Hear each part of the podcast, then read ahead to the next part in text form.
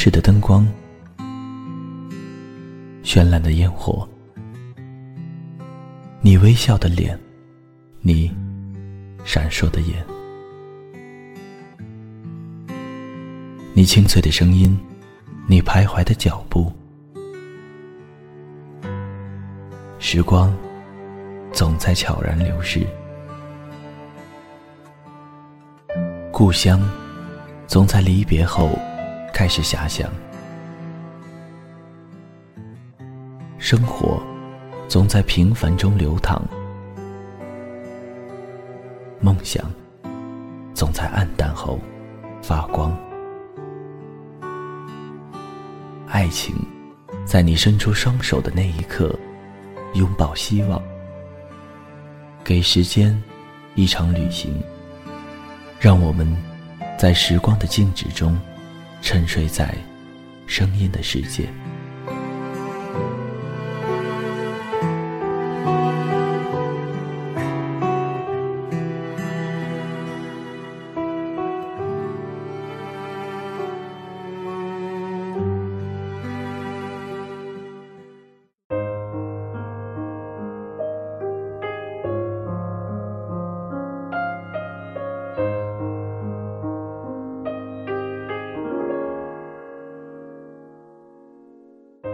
我从来没有对露露表白，因为我害怕听到她对我说拒绝的那一刻。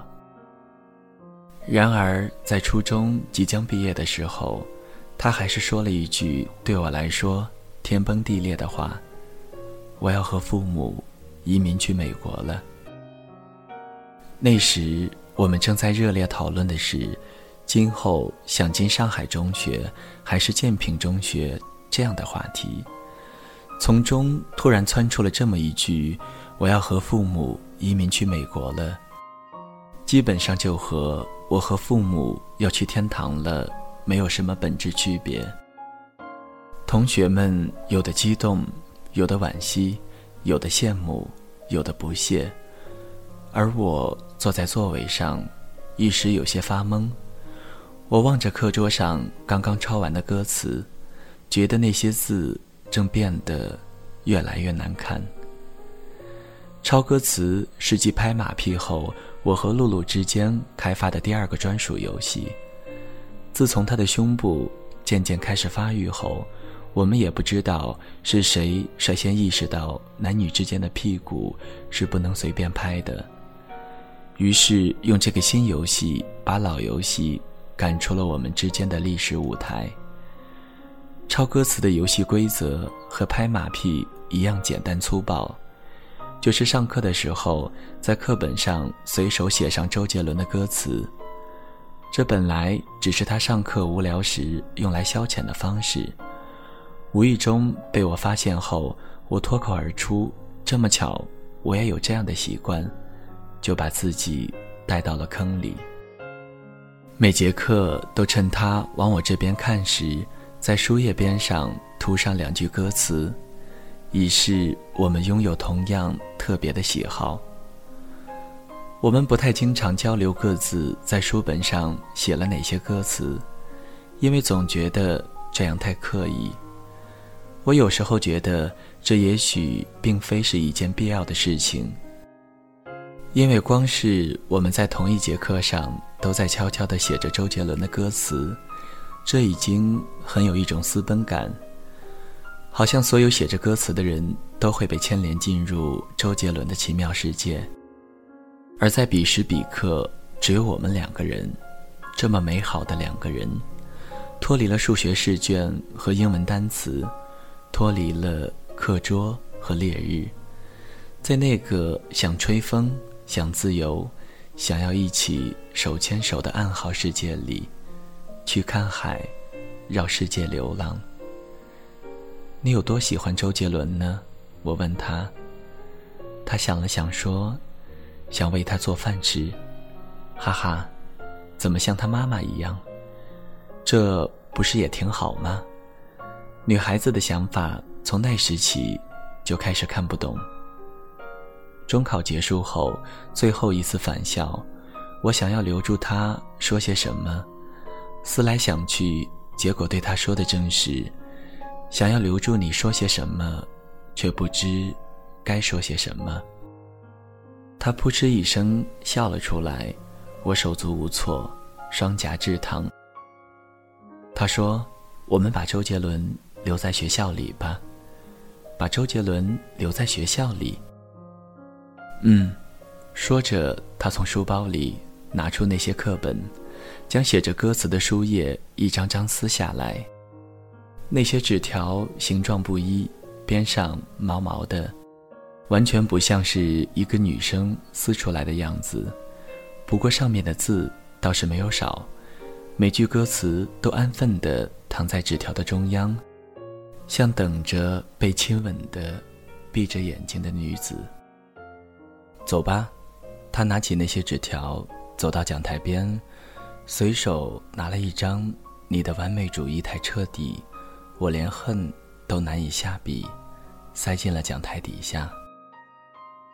把这些歌词放在校园的各个角落里，哪怕几年后、十几年后，他们还会依然在那里的吧。他笑着对我说：“这样，我们的回忆就会都留在这里了。”我们的回忆几个字一出，我的心跳就再也慢不下来。各种想象在空中飘荡。恨不得自己也到天上去。我马上找出我的课本，一样画瓢，撕成纸条。我们就这样从教室走到女厕所，从操场走到电脑房。把脆弱时间到，我们一起来祷告，放进跑道边曾经一起躲过长跑的树丛里。把海鸟跟鱼相爱。只是一场意外，藏到音乐教室的钢琴里。把回到当初爱你的时空，停格内容不中，贴在教学楼最不易发现的外墙上。我们像在进行一场盛大的犯罪。这世上难道还有比跟心爱的人一起犯罪更幸福的事吗？相处的时候越喜悦，相别的时候。就越心痛。他去美国前的最后一天，送了我一艘不用拼装的船模作为礼物。从包装盒的塑料透明膜里，能清晰地看到模型的样子，威风八面，做工精致。我是那样的珍视这个他送我的唯一的一份礼物，以至于一直到现在都从来没有打开过包装。连传带盒的放在我书桌上十余年。他走的时候，我和小林在电话里聊了一晚上的天。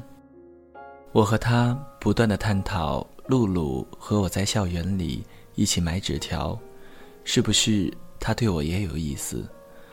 我们一会儿觉得有，一会儿觉得没有，真正感受到了什么叫女人心海底针。但最终得出的结论是，无论有还是没有，都完全没有意义。因为我和他，已经没有在一起的可能了。高中的时候，不是没有想过考到美国去寻找露露，但是一想到他对我若即若离的态度，就对那样做的结果感到悲观。何况我本身就是个行动力极其低的人。从金山跑到市区，已经突破了我的极限。若再要我从上海跑到美国，既没有那样的勇气，也缺乏足够的自信。有时回想起来，会觉得，既然自己这么怂，那么没有追到他，似乎也没有什么好抱怨的了。毕竟，我也只是一个普通的少年。不是热血青春故事中怎么折磨都会有好运的主角。高中三年，我用这样的说法去掐灭心中对露露一切的奢望，接受并承认那是一个不会再与我生命有任何交集的人。唯有如此，才得以继续前行。那三年里，我没有爱上任何一个新的姑娘。我对小林说：“客观来讲，确实没有一个姑娘比得上露露那样美好。但这结论究竟是否客观，则是永远也无法知道的了。”三年以后，后露露时代正式到来。我第一次恋爱是在大一的时候，对方也是周杰伦的粉丝。我原本觉得这是件很有缘分的事情，爱过的人。都是周杰伦的粉丝。后来发现这没有什么好缘分的，纯粹是因为周杰伦的粉丝实在是太多了。这个姑娘比露露更美好吗？那也不见得。爱情这玩意儿就像精液，空则虚，满则溢。三年没爱过人，自然浑身充满了爱的欲望。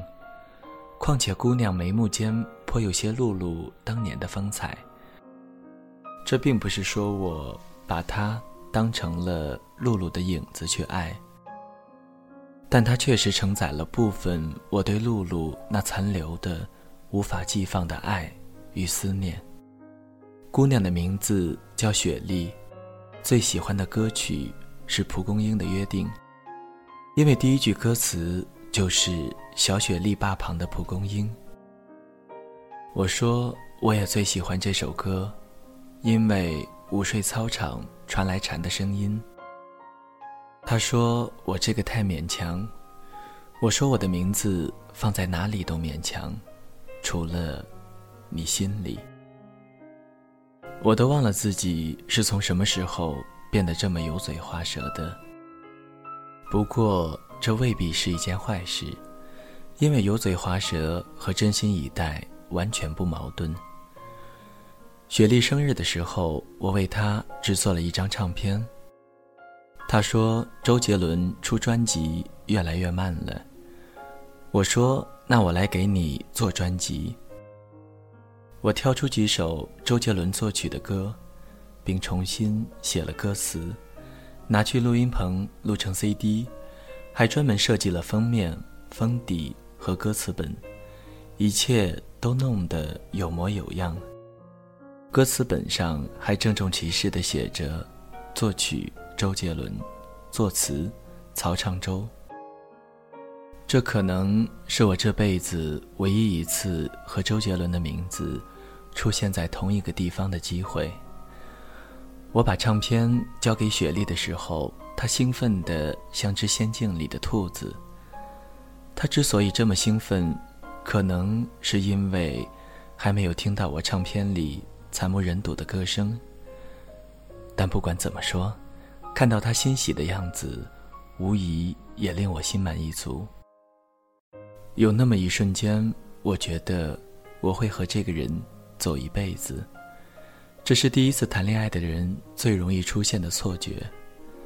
和雪莉的感情仅仅维持了十个月，就宣告结束了。结束的原因是他不再爱我了。天下所有的分手理由，归根结底，都是有一方不再爱了，或者至少不那么爱了。而至于为什么不爱了，则会有不同的原因，或是生活习惯不合适，或是世界观发生了偏差。或者纯粹就是这张脸看腻了。雪莉的原因是什么？直到两年以后，我才知道了答案。雪莉从高中的时候就有一个男神，两个人关系暧昧，却始终没有在一起。雪莉对男神的爱意，他会看不出来吗？这简直是天方夜谭。但是。在高中时的雪莉看来，或许的确是这样，于是对男神表了白。男神踌躇良久，给了一句：“我不想失去一个真正的好朋友。”雪莉大哭。这世上渣男固然贱，但所谓男神，实则比渣男更贱。这位男神贱就贱在，在说了这句话以后。还时不时的去找雪莉，好像一切都没有发生过一样。雪莉一介纯良少女，饶是一时再伤心难过，又如何敌得了男神的问候？便又恢复了往日的暧昧关系，友情以上，爱情以下。一直到大一，雪莉再次表白，男神几乎给了同样模棱两可的回答。雪莉一气之下拉黑男神，决意重新开始生活。这时正好有人出现在他的眼前，这个人就是我。据说一段感情结束以后恢复的时间，大约是这段感情维持的时间的两倍。因此，分手两年后，雪莉和我再度说起这些事情的时候。我们已经完全像一对老朋友似的自然。他说，他那时之所以对我爱意越来越淡，或许就是因为心里还一直想着那位男神。我说，我的心里也有一个女神，但是我们之间不一样的是，雪莉因为思念男神而无法对另一个人用心，而我，则将对露露的感情全部转移到了雪莉身上。把她当做露露那样去爱。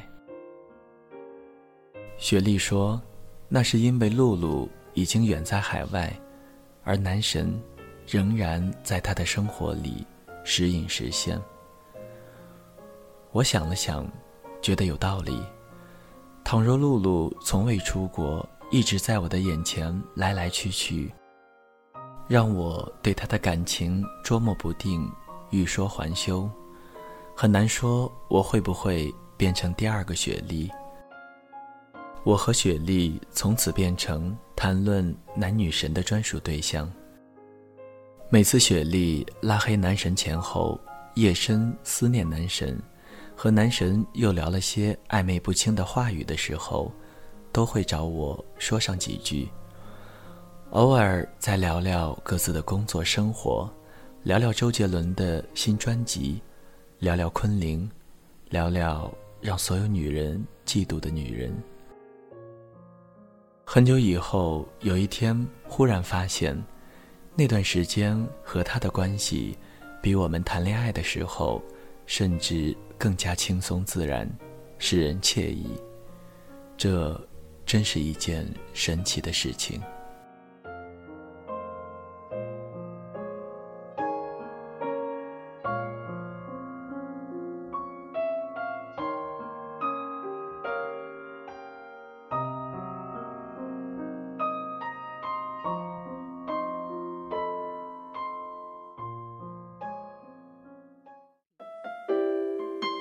谁的声音清唱婉转流年？谁的双手挽起千年不变的誓言？用音乐品味生活，用音符记录感动。我的声音会一直陪伴在你的左右。